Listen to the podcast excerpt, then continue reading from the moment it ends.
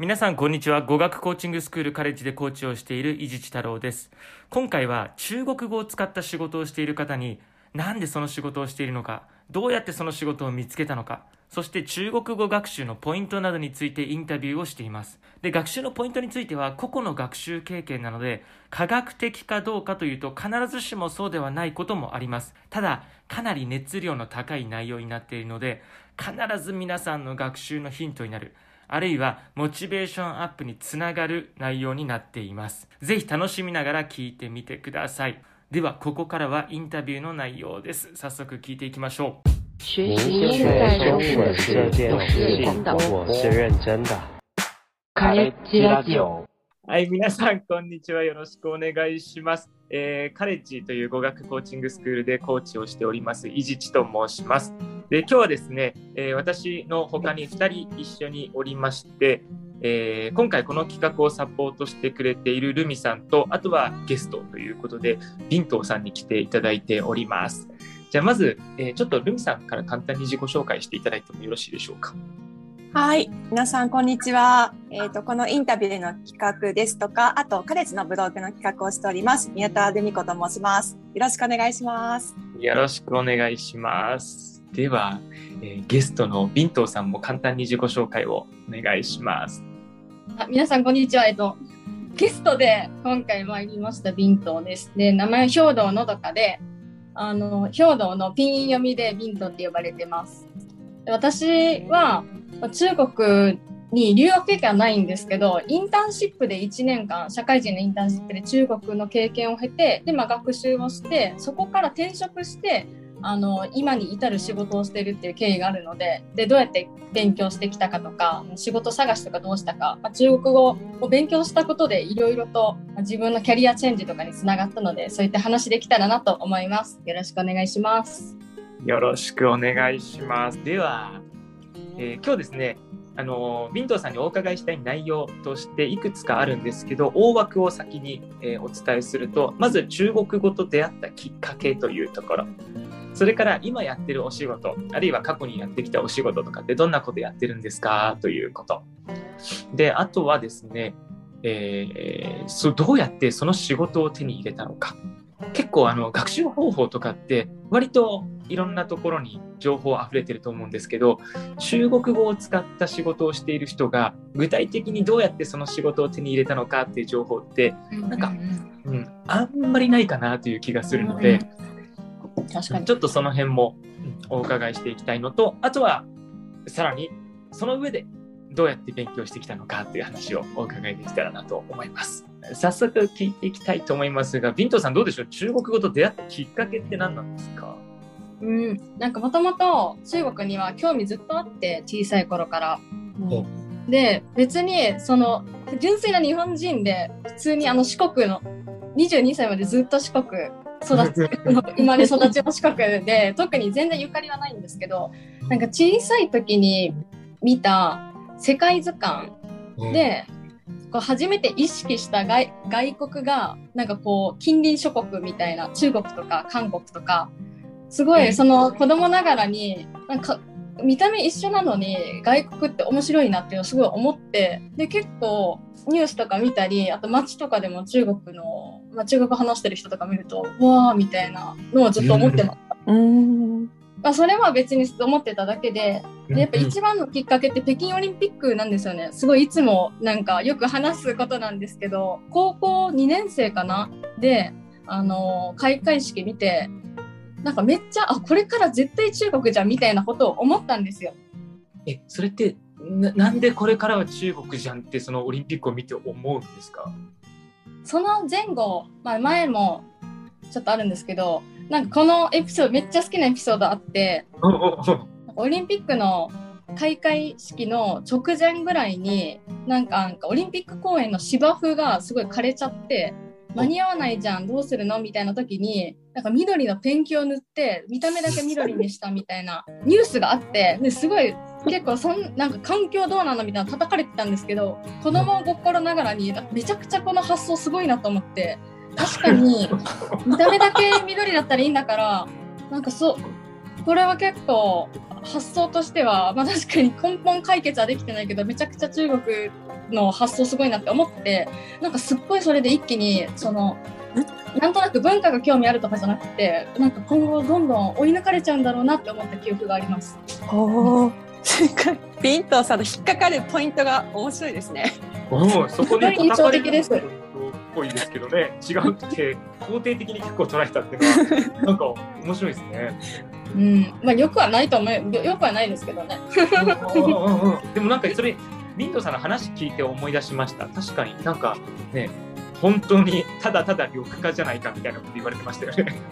そういう系のニュース結構当時やってたなと思ってでほほぼほぼ叩かれてる内容だったけどすごい覚えてます。ああ、なるほどな。で実際成功させてるし開会式。まあ確かにそうですよね。うん、そうか。え、で、それで中国語を始めようってなったんですか？まあでもその時は高校生だしもうずこれから中国語今すぐやるぞって感じではなかったんですけどでも絶対英語じゃなくて中国語はマスターして仕事とかもそっちにつながるような方向に行けたらなっていうプランはこう漠然とだけど描いてました。へー結構早いですね、じゃあ高校生の時うから。ん。うんまあ、だからといって中国語を学べる学校に行くとかはしなかったんですけど普通に大学進学して第二外国語は迷わずに中国語を取ったけどそれだけって感じ。え、その時点でもう、でも絶対中国語に関係する、まあ使うような仕事をするぞっていう、割と決意みたいなのは固まってるんですか？その時点で。結構絶対するぞみたいな風に日々過ごしてたわけじゃないけど方向方向としてずっとなんか胸の奥にあってそれがこの後につながるんですけど就職結局全然あの中国語とか使わない日本企業に就職したんですけど新卒で。うん。でもやっぱりこれって合ってるんだっけみたいな。私なんか中国語使いたいって思ってたよなとか中国語を使いたいっていうかそもそもあの中国に関わる仕事をしたらどんな風に広がっていくんだろうみたいなのを見たいって思ってたよねってこのままでいいのって思って辞めたのがあるので、やっぱずっと心の内にはありました。そうか、じゃあものすごく爆心するというよりはずっとこう持ち続けてたってそんなイメージなんですね。そうですね。えーわかりました。ちょっとじゃああの続いてお仕事の話にも移りたいなと思うんですけど、今のお仕事はどんなお仕事をされてるんですか？今は中国語を使なんかがきっかけでキャリアチェンジしたのは前のあの会社員時代になるんですけど今は独立してまずえっとフリーランスでの仕事とあと自分たちの会社でやってる仕事の二軸があってまず個人でやってるものとしては、まあ、こうしたように例えばそのうーんどこから話そうって感じなんですけど。確かになんかあれかもしれないですね。お仕事の経歴みたいなところをこう学生の頃から順に追っていって教えていただいた方が話しやすいですかね。うん、あそれでいいですか？でももちろんもちろんそそうっちの方しましょう。が多分分かりやすいかもしれない。そうですね。えっと、なので、大学までずっと四国だったんですけど、卒業して、あの、東京に上京して、その時普通に日本企業、オフィス機器、うんシュレッダーとかそういったものを販売する法人営業をやってたんですね。今と本当全然違うんですけど、中国語全く使わないわけですよね。全く使わないです。うんうんでも、その中でいろいろ軸が見えてきて、やっぱり中国に関わりたいのと、まあ、IT 業界、あの、IT 系ので業界に行きたいなっていうのをすごい思うようになりました。自分のその働き方とか性質みたいなもので、社会人になっていろんな人と関わるようになってから、こんな会社もあるんだっていうのを、今更ながら、就活の時に見ればいいのに、就職して初めて知っていろいろ。IT ベンチャーとかそういう働き方あるんだみたいな。で、えっと、軸を見つけましたと。でそうなった時に普通に転職活動してもどう考えてもあの採用されるわけがないと思って中国にえーで何かこう実務したこともないし IT 業界の経験もないしっていうので思いついたのがもうまだ間に合うと一回やめて中国に行こうと。でそこで留学ではなくって現地の会社で1年働いてみよはいはいはう。い。でそうすれば、まあ、履歴書に書けると。書けるというか、もうとりあえず話のもう何でもいいからネタにはなると思ってもうそこに書けるしかないって感じで一回やめて本当ウォンテッドリーで探しまくってはい。ウォンテッドリーで探したの？ウォンテッドリそうなんですよ。初めは、あの、インターンシップの斡旋会社みたいなところでうん。いろいろやったんですけど、うん。やっぱりその内容で、内容って、なんていうか、旅行系とか、ホテルうん。とか、自分が行きたい業界とはやっぱちょっと違うなっていうものが多くて、あとやっぱり、うーん、まあ、日本人のサポートとかもあるような感じというか、なんだろうな、結構もう決め、あの、用意された場所って感じなので、まあはいはいこはい。こもしここで1年行ったとして、もしかしたら中国語はできるようになるかもしれないけど、その後転職できるイメージが湧かなくて、うんそれで結構周りの人に相談したんですね。もうすでにあ、あの IT ベンチャー系の企業で働いてる先輩とかに、なんかどうしうん。どうどうしたらいいですかねって言ったら、うん。え別にそういうインターンじゃなくって、日本企業の海外支社とか、まあ、そういう軸もあるし、一回なんかそのウォンデプリとか見てみたみたいなの言われて、全く思い見てないですって感じで見たら意外と中国とかで調べたらあってお。中国事務所なんかその来てくれる人とか募集とか、えー、そうなんだ。なるほど。はいはいはい。それで連絡して北京に行けることになったって感じですね。そうなんですね。いろいろいろいろ聞きたいんですけど、も わかるいろいろ聞きたい。まずその時の語学力うん、気になはる。どれくらいなんですか？あそうその時実は HSK6 級を取っていてうんうんうんうんうん。それも、えっと、社会人で言うと、1年ちょっと働いて、2年目の時に退職をしてるんですけど、あの、中国語歴も追って話すと、大学時代って、うん迷わず第二外国語で中国語の授業を取ったけど、うん。あの、もう本当に最初の方に挫折したんですよね。お挫折した。はいはいはい。発音と成長のなんか授業長すぎて、あーわかる。わかる。結構中国語おもんないなみたいな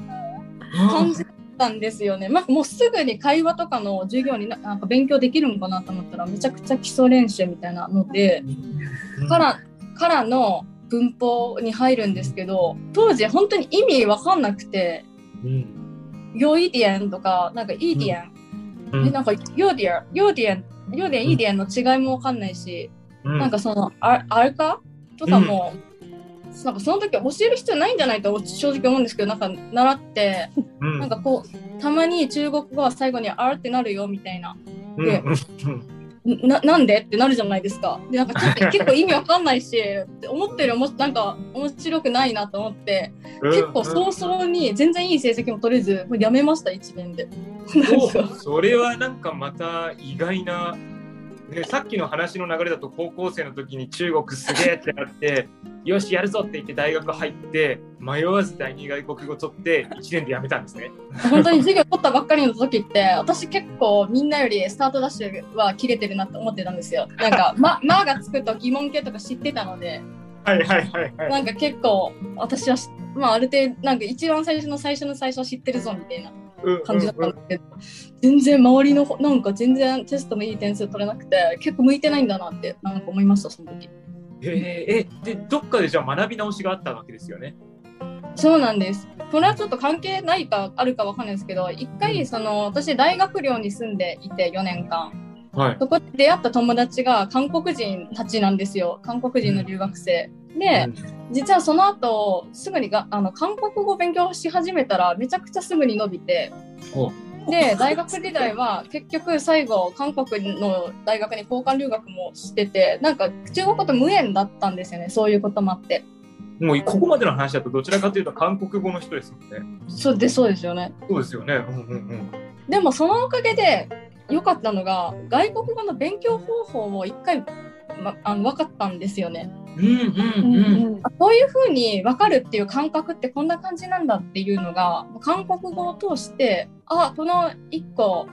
読めるようになった書けるようになったし話が伝わったとかっていう感覚を積み重ねるとあ積み重ねてそしたら自然とできなかった頃に戻らないようになるというかうんうんうん。身につく感覚が分かって改めて中国語をやり直そうってなったのが本当にもう大学卒業みたいな時です。ああ、じゃあ一応在学中の最後の最後で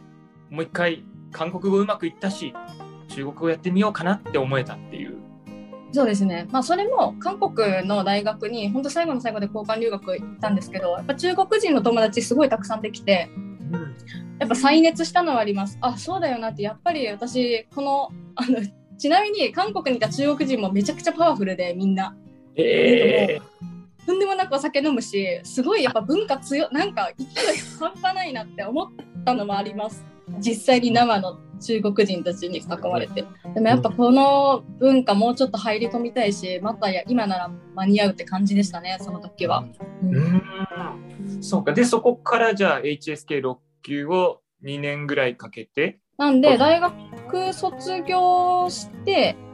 HSK、まず4級からチャレンジしたんですね。はいはい。4級受けて、あと丸1年勉強して、5級受けて、また丸1年勉強して、6級なので、まあ、2年 ?4 級まではそんなに確かにあんまり時間かかってないですね。5、6がちょっと1年ずつぐらいかかってますけど。うん、確かにそうですね。なんか語彙数が倍々に増うんえて、うんうん。いや、本当に本当に。それで一応こう6級は取った状態で、じゃあ現地で働こうと思って、ウォンテッドリーで探して、応募して、で、それはもう中国の企業に応募したっていう感じなんですか？そうです。まあ一応日本の会社の中国法人って感じだったので、ああ、なるほど。日本人が作った会社ですね。ただ、あの、中国のオフィスは本当みんな中国人でした。えーそこに対しては、すみません、具体的にどういう連絡を入れたんですか？インターンの募集だったんですよね、でも。それ、いや、あの、中国で EC サイト、日本の、えっと、ファッション、アパレルブランドを中国の EC サイトで販売をしていて、まあ、その、橋渡しというか中国、日本側と中国側のそういった人材を募集してたんですね。うん。でも普通に一回話したいですみたいなところと、あと私はその時中国語本当全然話せなかったんですけど、6級だけは持ってるので、6級も持ってますとうん。いう感じで日本で面接しましたね。向こうがもともと想定していたのは、中国語のネイティブを想定してたんですかね？いや、日本人、日本人です。あそうなんですね。そうか、じゃあそういうあののがあるんですね。そういう募集が、日本人で中国で働きたいインターン生を探してますっていうような。その時はそうでした。まあ、今の状況だと中国もいろいろどんどん変わってきてるので、進出する人の、なんだ、会社の、なんか業界とかも、ちょっと前だと、た確かに、E- あの EC サイトとかいろいろ、まあ、変わりますよね。うんなんですけど確かに今本当思うと中国が語が話せる人が必要とかじゃなくって日本人日本法人とその中国法人でちゃんとそのやり取りができるような間の人ってやっぱ日本人が日本にいる人から探さないといけなかったんだろうなっていうのを思います。なんかちょっと駐在員みたいな役割もじゃあ果たすような、そんなイメージかもしれない。確かにそうですね。うん。なるほどな。え、じゃあちょっとこのまませっかくなので、職歴の話を続けて聞いていってもいいですかね？そこにはい。で何をしたのかとか。でその会社では中国の北京であの日本人が企画した服ですよねアパレルブランドを中国で販売をしていましたでプラットフォームとしてはアリババ系のタオバオを使っていたので、私の役割としては店舗の運営だとかあと、まあ、発送みたいなのもやってましたけどそういうのをやりましたそうか。なるほど。店舗の運営だから、ウェブサイト上のそのアパレルブランドの店舗運営っていうことですよね。そうです、そうです。とか、あと、他にも、他の日本企業さんが中国で、あの、例えば、まあ、他にもやってて、実は別の、日本のあのスイスイーツの会社さんがあるんですけど、その上海で1号店、2号店をオープンするときにちょっとお手伝いとかしてて、うん。PR の部分ですね。例えば、WeChat のゴンジョンハオ、ゴンジョンハオ公式アカウントの運営とか、あと、ウェイボーの公式アカウントとかでどういった情報を出して集客するみたいなのもやってたので、上海の、あの、ルジャーズ行って、チラシ配って注意されたことあります。えー、すごい。集客。本当いろんなことやりました。うん全然中国語話せなかったのに、もう本当に日本語話せる人いなかったので、どうしやらないといけなくて、その日本の会社がやりたいことは日本語で聞いてそれを企画にして中国の例えば PR の、えーと、協力の会社の人とかに伝えるのとかも中国語なのでもう本当にあの時が一番がん なんか頭つく頭というかなんかこの冷や汗かいたなって思います。あすごいそれなんか緊張感とかも半端じゃないですよね。うん、いや本当舌打ちされたこともあって中国が下手すぎて中国人に。厳しくないみたいな。えー、えー、その時ってどういう感情でなんかそれって乗り越えるんですか？えめっちゃいやでもなんか結構あもう私中国語本当ダメやなとも思うんですけどでも私いないと伝わらんやんみたいな。その結局私がいないとなんかなんなんていうの。下手だけど、下手なりにその間に立つ人いないと。誰もなんか意思疎通できる人いないのでそこはそれでちょっと悔しいけど絶対見返しやるぜみたいな感じでした。なるほど。しかもねだから仕事が止まっちゃうから悔しいとか、うん、心折れてる場合でもなかったみたいな。うん、そうですね。あでも本当にそれ以外にも本当いろんなありました。普通の日常生活でもタクシーで騙されたこともあるし慣れてきた頃に。うん。なんか逆にその全然何も知らない外国人だから騙されたとかじゃなくてある程度話したり意思疎通できるようになった頃こそ高度な騙され方とかもするようになって言葉巧みに騙すことができるようになったんですね、もう。なんか夜、夜そのおタクシー降りた後に、じゃあ深夜料金だからかけ1.5倍ねみたいなお、降りた後に言われて、乗る前にちゃんと約束してたのに、料金、この料金で行ってねって。あそんなことあるんだって。周りに誰もいなかったからもうトラブルと危ないなと思って。めっちゃ悔しかったですけど、うん、払いましたその時は。ああまあ確かにな。そうですよね。それで北京にはじゃあ何年ぐらいそれでいたんですか？もう本当1年だけです。1年あじゃあ今の話が全部1年の中で濃い時間を過ごしたんですね。うんそうですね本当お金はなかお金はちょっとあんまなかったですけどその分いろんなことやったなと思います、ね、なるほどあでもなんか私ビントーさん面白いなって思ったのってやっぱり北京での1年間のインターン経験っていう経歴がめちゃくちゃ光って見えるんですよ。えー、それでそれでうわこんな人なかなかいないよね面白いってやっぱり思ったんでなんかビントーさんのなんか自分の経歴にかけるじゃんって言ってそれをやったのがなんか見事うまくいってるような気がしますよね。そこにまんまと私は引っかかってこの人面白いと思ったんで。えー、ありがとうございます。でも同じく、同じく学生で来てる子とかもいたんですよ、日本人で。ちょっと時期は違いますけど。はいはい、その子たちも今、中国に関わる仕事をやっぱりやっていて、うんみんないまだにあのインターン仲間であったりするんですけど面白いです、はい、それぞれ EC 業界の子もいればプロモーション業界の子もいるけどやっぱり中中国中華向けプロモーションっていうんですかねそういうのとかをやってるのでそれぞれのメンバーがなんかそういうつながりもできていってよかったなって思います。ななんかよくね留学とか行くと留学行ったんだけど結局中国語に関係ない仕事してますっていう人の方が多い気がするんですけどインターンってなるとなんかその辺の何て言うんですかね本気度とかあとは揉まれ具合がなんか違うせいか仕事にちゃんとつながってるんですね皆さん。うん、あとやっぱ働いた後のイメージができるのですごい自分でも目指しやすくなると思います。あ、面白いな。で、その後は、えっ、ー、と、北京から帰った後は、そうだ、具体的に次何の仕事に移るんですかね？あ次が本当にもうあの転職活動なんですけど、まあ転職目的でインターンを挟んでるので転職はしないといけなくて。確かにそうか、うん、よしもう1年とりあえずやることはやったはずで転職をいよいよやるって時に北京からまずはリモートで面接をしたんですね。いろんあのそれこそたくさん調べて転職サイトとか。で中国の、まあ、中国に関する仕事ってめちゃくちゃたくさんあって。で IT 系でしか見てないのでやっぱりプロモーションか EC サイトか、まあ、あとはゲームとかもあるかな。それで引っかかるものには全部応募してます。それ転職サイトっていうのは普通に私たちがパッて思い浮かぶようなえっ、ー、と、なんか、リクルートとか、そういう転職サイトのことですか？そうです、そうです、そうです、そうです。じゃあなんかすごく中国の独特のこうプラットフォームの転職サイトを見てたとかそういうことではないんですね。ではないです。ではないんですけど、あのそういうところのプラットフォームで登録してるとエージェントさんとか連絡来るじゃないですか。はいはいはい。それですごい中国になんていうかなその中国を結構専門にやってる方とかもいらっしゃいましたエージェントさんで。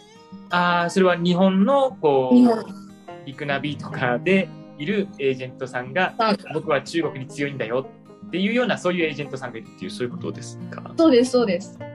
なるほど、なるほど。じゃあ結構、そういう日本のサイトで事足りるというか、探せるものだ。うん、というかこれも別にあれ言言って全然問題ないと思うけど上海でもともと転職サイトを運営されてた方がいてその方今うん。日本に戻っててでその方とけに結構お世話になりました。なんでそういう方もいらっしゃいます。やっぱ中国でもともと活躍してて今日本に帰ってやっぱりその時のあ自分の知識とかをなんかこういう後輩の私たちに還元してくれる方とかも。中国と日日中の専門のこうお仕事の架け橋になっているような方もいらっしゃいますよ。で、転職活動としては、そういうサイトを見ながら、次はどういうアクションに移ったんですか？で受けた会社だと本当に中国界隈にいる方だとああそこかみたいなところばっかりだと思うんですけどでも、はいはい。あの例えば中国中華圏の、えー、と購買行動のたデータ収集とかそういう仕事とかまあでも正直中国語ちょっと保険で中国語は関係ないけどみたいなのも受けてますけどとにかく、I、IT ウェブベンチャー系に行きたかったって感じでした。あ、え、その時の軸って、ち絶対中国語使うぞでもないんですか？それって。そうですね。なんかこれ本当によくある議論だと思うんですけど、なんかごうん。その外国語ってツール、ツール、ただのツールみたいな主張をする人と、うん、なんか外外国語、なんかいろんなあると思うんですけど、うんうんうん。ありますよね。どちらかというと、なんかテコみたいな感じ、その使える、使って、あくまでやることっていうのはやっぱ仕事にあると思うので、そこでうん語学も使ったり、あその語学ができることによって仕事の成果も出せるのは本当100点だと思うんですけど、うん。外国語にこだわりすぎて本来とその自分にあんまり興味のない分野だとかうん。に行ってもどっかでやっぱしぼんじゃうというかうん。またそ同じように場所を変えたりとかなんかその自分のやりたいこと積み上がっていかない感じがしたのでやっぱ軸としては本当に中国語は掛け算の一つの要素って感じで捉えてましたし今もそう捉えてます。なるほど。それ、ね、大事な考え方な気がしますね。すごく。でもでもできてほんでもやって本当によかったって思います本当に掛け算なので。そうですよね。しかもね、私もよく掛け算の話は確かにするなと思ってるんですけど、うんね、しかもそうすると意外とすごくトップの位置を狙えたりとかもしますよね。ああそう、まあ、他にいないからそうななることもすごいあり、あると思いいま。ますすよねう。んしかも3つぐらい掛け算したらもうその3つの掛け算できる人はいないみたいなのが結構あったりしますよね。そう自分より中国語できる人なんて本当にいくらでもいるいるんですけど中国語でき中国語できてさらにその業界にいたとかってなるとめちゃくちゃもう人数がいなくなるのでそねその中ではできる方だなみたいな風になってうんうんうんうん。うんめちゃくちゃ大事ですよね。うんそうそうなんですよ。中国語で言うと変な話、極端な話、ネイティブにかなわないですからね、一生。ああもう間違いないですそれは間違いないそれでじゃあちょっと IT とかも軸にしながら探して転職は成功はしたんですでそうあの本当に転職できまして。